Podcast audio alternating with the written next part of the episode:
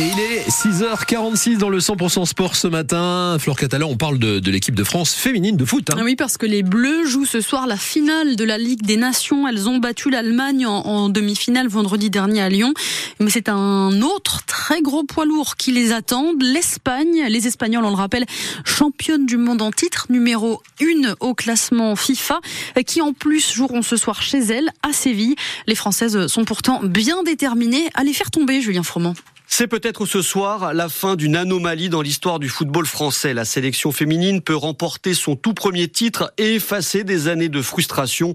La milieu de terrain Grace Gayoro veut se servir des échecs du passé pour enfin dépoussiérer l'armoire à trophées. On a énormément appris. Les échecs euh, font qu'à un moment donné, il faut apprendre et il faut avancer et il faut se remettre en question. Il faut plus accepter la défaite, il faut aller chercher un titre. C'est obligatoire. Mais face à elle, c'est ce qui se fait de mieux tout simplement. L'Espagne, championne du monde en titre, les Bleus savent à quoi s'attendre. Elles vont beaucoup courir après le ballon. Il faudra faire un quasi sans faute, prévient Grace Gayoro. Qui dit finale dit euh, élever son niveau de jeu, élever son agressivité, être encore plus efficace. Parce que peut-être qu'on va avoir encore moins d'occasions, mais il va falloir les mettre au fond. Si les Bleus n'ont jamais perdu dans leur histoire face aux Espagnols, leur dernière confrontation remonte à 2019. Depuis, le paysage mondial du foot féminin a changé.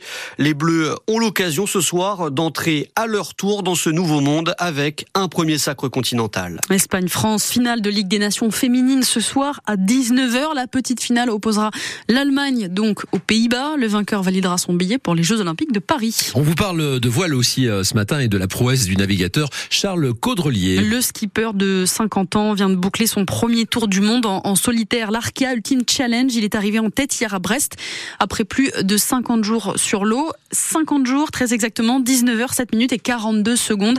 Charles Caudrelier aux anges à son arrivée et lors de sa victoire hier. J'ai à la fois l'impression que ça a été très long et en même temps très rapide. Je me rappelle encore de ce départ euh, fulgurant. Là, on est tous partis au contact. Et puis cette euh, première partie qui était euh, vraiment super animée avec Tom là, que j'ai vu là. Et en plus, ce Tour du Monde, il a failli se. J'avais une énergie dingue parce que j'étais. Ce Tour du Monde, il a 15 jours avant le départ, je prenais pas le départ. Je ne vais pas vous raconter pourquoi, mais euh, j'avais des problèmes et je pouvais pas prendre le départ. Et, euh, et puis tout s'est arrangé, tout le monde m'a soutenu et, puis on est parti et j'ai senti que ça a failli m'échapper. Et, j'ai senti que ce Tour du Monde était important pour moi et je suis parti avec une, envie euh, d'en découdre qui était incroyable. J'avais cette énergie qui m'a pas lâché. J'ai pas eu un moment de fatigue quasiment et à part ma tête qui parfois me fait des tours, le reste ça allait. Alors faire son tout premier tour du monde en solitaire et en plus le gagner, c'est franchement pas mal. Mais en plus avec cette victoire, le skipper s'offre un palmarès assez unique chez les maxi trimarans. Euh, Charles Caudrelier, qui, euh, dont on n'entend pas beaucoup parler, hein, ce n'est pas le skipper le plus médiatique malgré ses performances. On rappelle qu'il y a un an et demi, c'est lui qui remportait la route du Rhum avec un temps record de 6 jours. C'est dommage. Parce